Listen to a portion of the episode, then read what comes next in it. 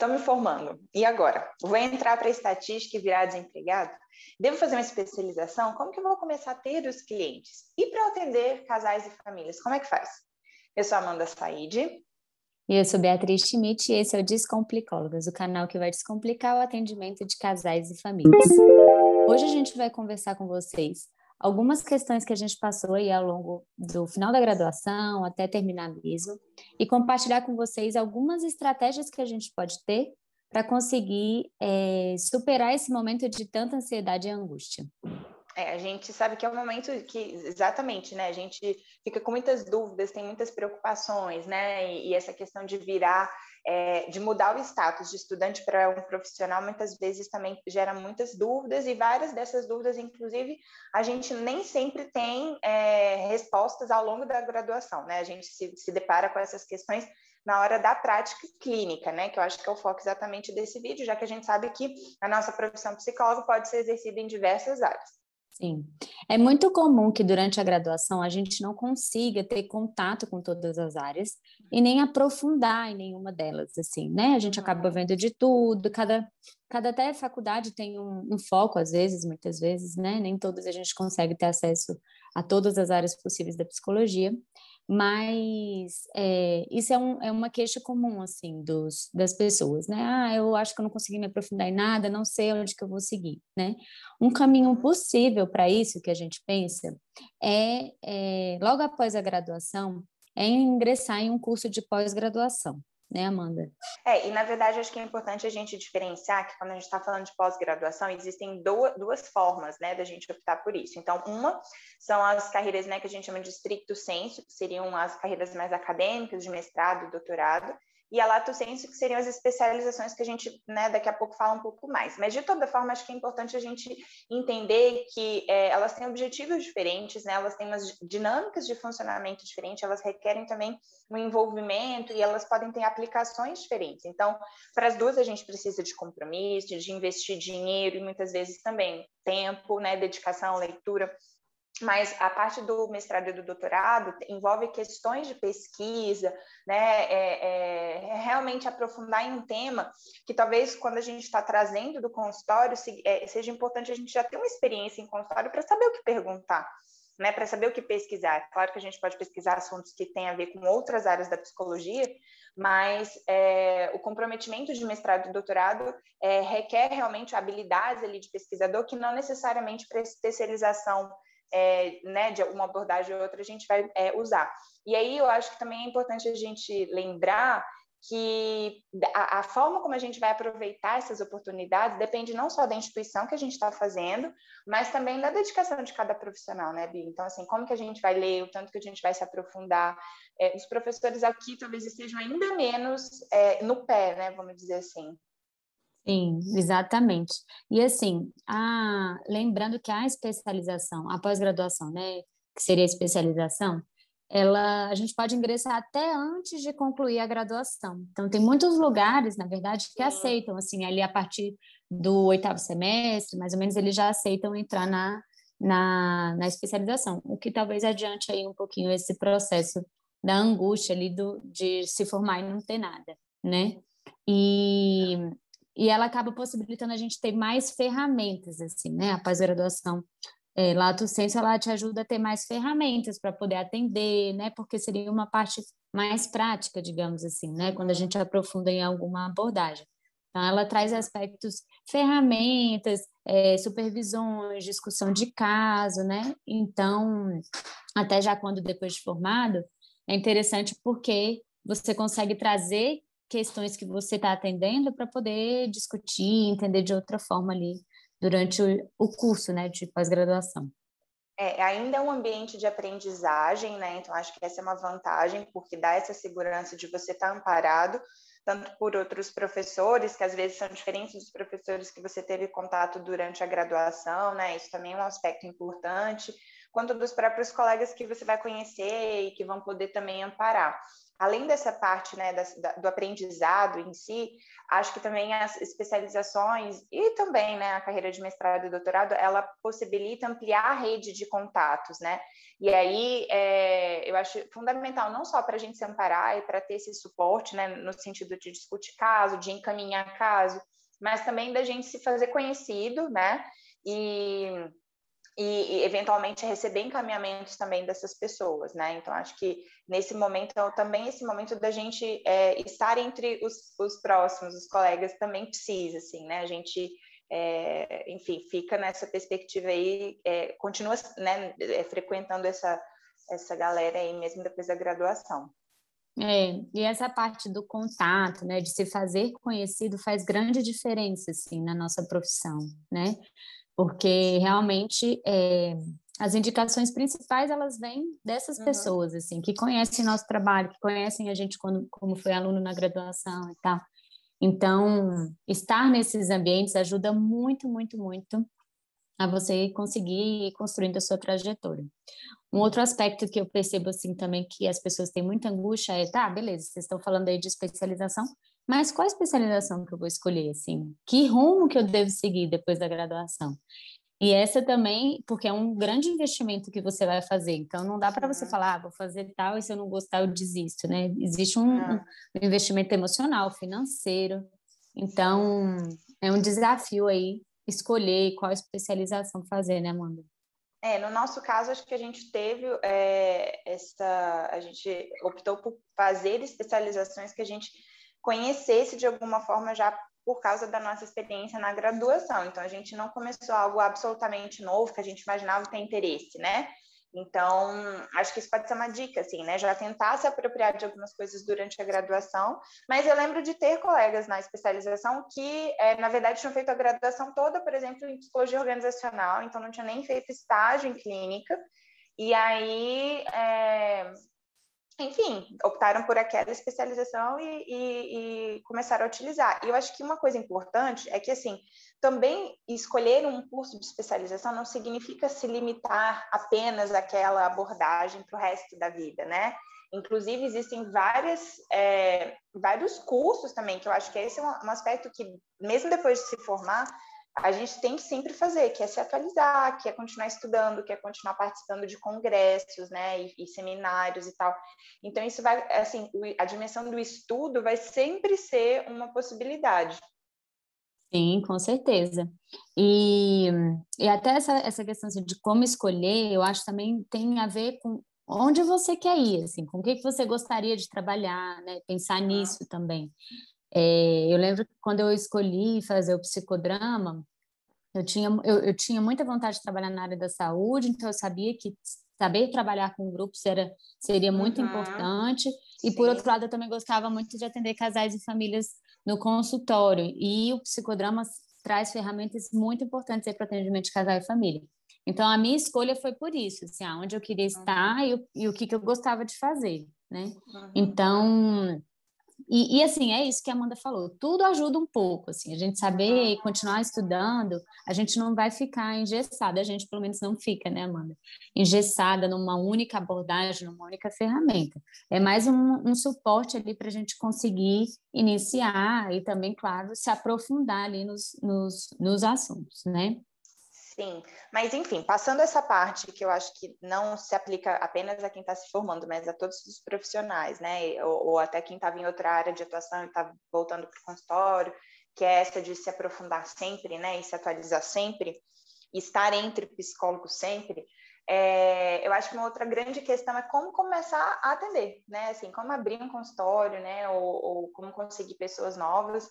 E eu acho que, inclusive, o momento que a gente está atualmente, ele vai é, ir mudando a forma como a gente responde a isso, com, né, cada vez mais, assim. É, quando a gente terminou a graduação, né, Amanda, a gente imprimiu mil cartõezinhos de visita. Esses dias eu joguei todos no lixo, porque, assim, ah. primeiro que não tinha nem um nove na frente, tá? Eu, depois uhum. eu fui ver.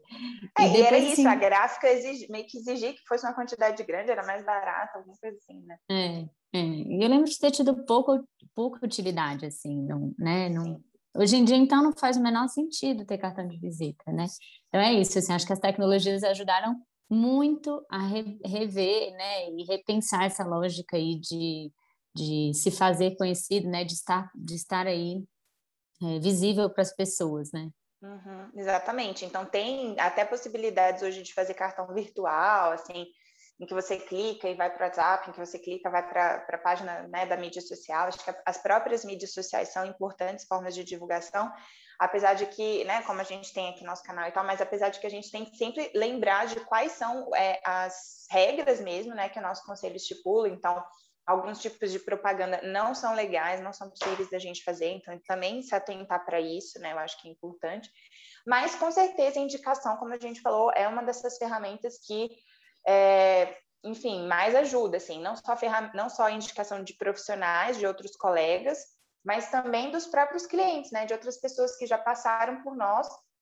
E hoje, às vezes, a gente recebe a indicação da psicóloga fulana, é, que a gente já nem sabe quem é, assim, né? Então, uhum. talvez uhum. alguém que a gente conhece, talvez indicou para essa psicóloga, e essa psicóloga reiteradas vezes já fez isso, assim, né? Então, essa construção de rede é legal. E Sim. é claro que fazer contato com essas pessoas também ajuda, né? Então, a gente se apresentar também e, e na hora de fazer o um encaminhamento, por exemplo, a gente fala, oi, também atendo casais e famílias, né? E de, uhum. de se fazer visto, assim. Com certeza.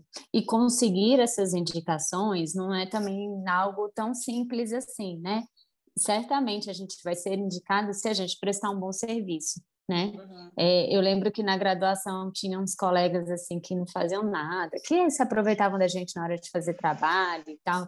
E eu ficava pensando assim, cara, será que um dia eu vou indicar essa pessoa? E assim, desde a graduação a gente constrói isso, assim, né? Até com os nossos professores também, que vem a nossa dedicação, nosso empenho. Então, até hoje, é, eu estava até falando aqui com a Amanda, assim, uma professora chamou para dar uma fazer uma, participar de uma aula assim num, numa matéria e eu fiz estágio com ela há 10 anos, Amanda, tem 10 anos que a gente fez estágio com ela. Nossa, e assim, verdade, isso é tudo fruto da, dessa, dessa né, do, da construção que a gente fez na graduação, também na graduação, né? E com certeza também depois. E eu fiquei lembrando de uma aula que, que eu tive uma vez, que foi o professor Jorge Ponciano, que ele falou assim: é, para quem é bom, nunca vai faltar oportunidade. Gente, aquilo pegou na minha cabeça de um jeito, assim, que eu falava assim, gente, eu realmente, eu vou, ser, vou ter que ser muito boa no que eu faço, assim, nunca vai faltar oportunidade. E, de fato, graças a Deus, nunca faltou, né, Amanda, assim, pra gente. A gente conseguiu trilhar aí um, um caminho bacana e eu acho que vale pensar isso, assim, vocês que estão se formando, já construir isso desde já, assim, isso reflete muito, inclusive, na frente. É, e aí, além dessa dúvida, né, eu acho que uma outra questão é assim, é, é a pergunta, preciso atender por plano de saúde, né? Então, é, embora a gente vai aqui compartilhar como a gente fez, isso não é uma regra, e acho que não existe né, uma regra, e dependendo de muitas coisas é que cada profissional vai escolher um jeito ou outro. Assim, a gente fez essa opção, então no, início da nossa trajetória, a gente trabalhou, em, eu trabalhei em uma, a Bia trabalhou em mais de um, né, é, uma clínica que tinha essa perspectiva de plano de saúde, mas acho importante a gente saber o que, que isso significa, porque por um lado, sim, tem uma facilidade de você não ter que às vezes lidar com algumas questões administrativas, que dependendo da clínica tem né, uma área responsável, e até a própria é, a chegada dos, dos, novos clientes também é muitas vezes de responsabilidade das clínicas, né? Mas, por outro lado, é, a gente também fica engessado, de certa forma, com várias questões para além do pagamento, né? Então, essa própria questão que o plano de saúde não foi feito inicialmente para os nossos atendimentos PCs, então, assim, às vezes tem plano que tem um máximo, número máximo de sessões, ou por mês, ou total. Então, é, a nossa abordagem, né, a gente não entende que é possível começar um processo terapêutico dizendo que vão ser só 12 sessões.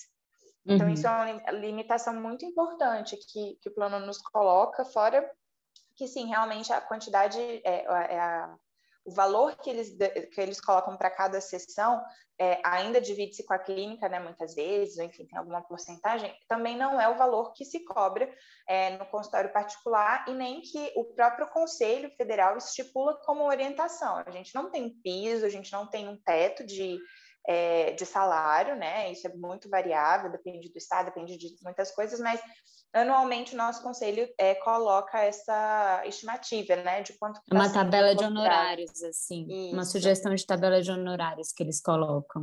E, e aí é isso, assim, ajuda a gente a ter uma ideia, né, de quanto que dá para a gente cobrar mais ou menos, e plano de saúde sempre fica muito, muito, muito é, aquém, assim, do, do que é estipulado. Uma outra uhum. questão também dessa questão do plano de saúde, até de algumas clínicas, é que por ser um valor baixo, às vezes, tem clínicas que determinam que o atendimento vai ser de meia hora. Ah, ainda e, tem. Né? E aí, pense vocês, assim, como que fazer um atendimento psicológico de meia hora, assim, é muito complicado, né? Então, a gente tem que pensar em tudo isso, mas também, muitas vezes, pode ser uma porta de entrada para você conseguir. Depois, até ter indicações, porque você já vai, né, ter atendido algumas pessoas, elas podem indicar você, né? É, uhum. Tem gente que continua isso também depois por um, por um período, opta por ter às vezes até a própria clínica, né, atendendo convênio e tal. Então, esse é um caminho possível, mas que a gente Sim. tem que lembrar desses aspectos aí. Exatamente. E aí acho que, que tem a própria questão da rotatividade, de às vezes o engajamento das pessoas ser diferente exatamente porque a questão financeira é diferente. A gente sabe que quando a gente está falando de psicoterapia, a questão financeira não é simplesmente é, o pagamento que a gente está recebendo por um serviço que a gente está prestando, mas a forma como a pessoa lida com isso também diz muito. Às vezes é até a demanda da pessoa, é exatamente essa questão financeira. Então, como o plano né, entra no meio com essas, com essas guias, né, e cada plano, na verdade, funciona de um jeito, é, às vezes a pessoa não vê esse dinheiro saindo, assim, ela não tem um impacto, né? E isso pode ter relação também com faltas, com desistências, né? com muitas questões e aí interferem no que a gente está trabalhando, né? Por outro lado, a gente tem que pensar assim: será que é muita loucura já começar atendendo no particular? Não, né? De jeito nenhum. Inclusive, a gente acha que é importante fazer essa escolha desde o início, mesmo que dê medo e insegurança, justamente para é. você ir construindo o terreno ali, né? Então, é, Muitas vezes você pode começar atendendo no particular, sublocando uma sala, né? Você não precisa construir o seu próprio consultório. Uhum. Você uhum. pode pegar o consultório de alguém que já está montado e sublocar o horário. E foi né? um pouco do que, da, que a gente fez, né? A gente contou com o auxílio no início, né, da, da Liana, que já teve aqui em outro episódio, né? E que tinha um consultório montado, né? E que não estava sendo usado há muitos anos. Então, esse recurso de contar com a rede, de quem é mais experiente, de quem já está no consultório, né, há mais tempo, é uma ferramenta e a gente sempre faz isso, né? Fizeram com ela, por isso ela faz com a gente, né? Então, a gente fazer essa, essa, essa ajuda mesmo, né? Mesmo que você coloque, assim, um turno na manhã, na semana, né? Para abrir a agenda, é importante, porque se, se a agenda não existe, não vai começar. Então, a gente também se colocar disponível para isso é o, é o jeito que assim, é o jeito que começa, é o jeito que dá certo, e o retorno financeiro vai acontecer né? Uhum. Essa é uhum. uma, é uma dúvida que pode é, gerar insegurança, porque a gente tem essa, esse aspecto né, de autonomia, assim, né, de ser autônomo, mas é, com o tempo, com certeza, existe até uma estabilidade nisso. E se a gente parar para pensar, agora nesse momento de pandemia, como a questão do consultório particular, ela é facilitada pelo, pela, pela questão de você não precisar de um espaço físico, né? Uhum. Quando a gente pode fazer online. Então, se você estiver em casa, conseguir um ambiente né, é, com privacidade, seguro e tal, você consegue fazer os atendimentos, né? E aí atender pessoas de qualquer lugar do mundo, assim. Então, acho que a pandemia trouxe isso para a gente, essa possibilidade que amplia aí é, o acesso até, né, para as pessoas que podem, claro, dessa possibilidade do atendimento online, né? É, outras, outras questões assim que são comuns aí nesse, nesse início, que a gente não aprende na faculdade também, mas que elas são muito importantes na prática do consultório.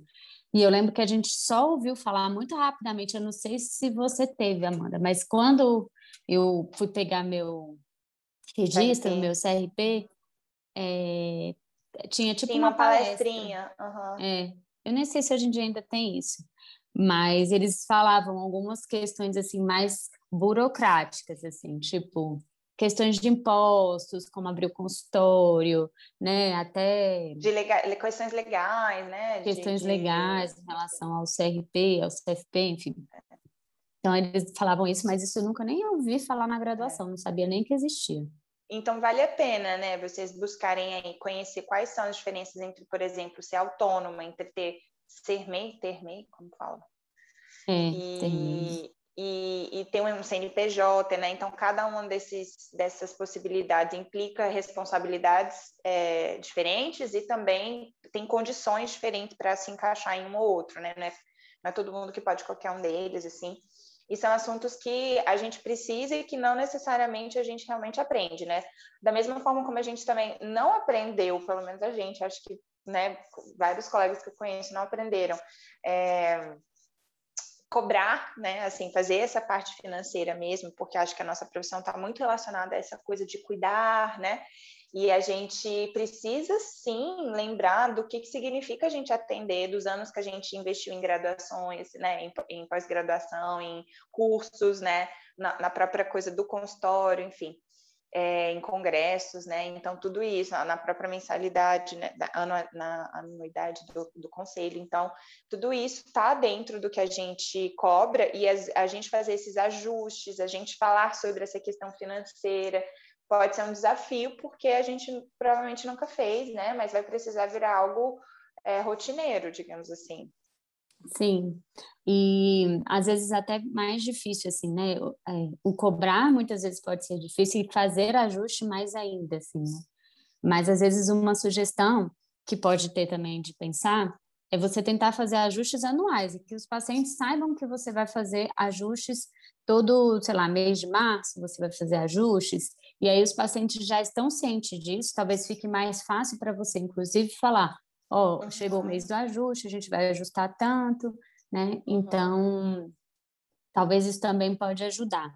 E, e, essa questão de, de, estipular o preço, né? Isso também tem a ver com a nossa valorização da gente mesmo, né? Assim, do que que a gente, isso tudo que a Amanda falou, né? De toda a construção que a gente fez e, e os pacientes também valorizarem isso na gente, né? Então, saber que olha, realmente essa consulta vale porque né, a gente sente ali o investimento, a dedicação daquele profissional, né? Então, acho que esse é um aspecto que pega para muita gente e é tão importante. É, e isso também não significa que a gente não pode ter uma reserva nos nossos horários para outros atendimentos que são, né, que a gente chama assim atendimento social, enfim, que isso não, não, não, nem pode né, ser divulgado, assim, mas que é algo que individualmente cada um pode ter. Então, tem um caso em específico que é uma pessoa né, que foi indicada por alguém e tal, mas ela não tem condição de pagar o que você cobra e ela negocia, tudo bem, né? Isso não uhum. é um uhum. problema, né? A gente só precisa é, pensar em qual que é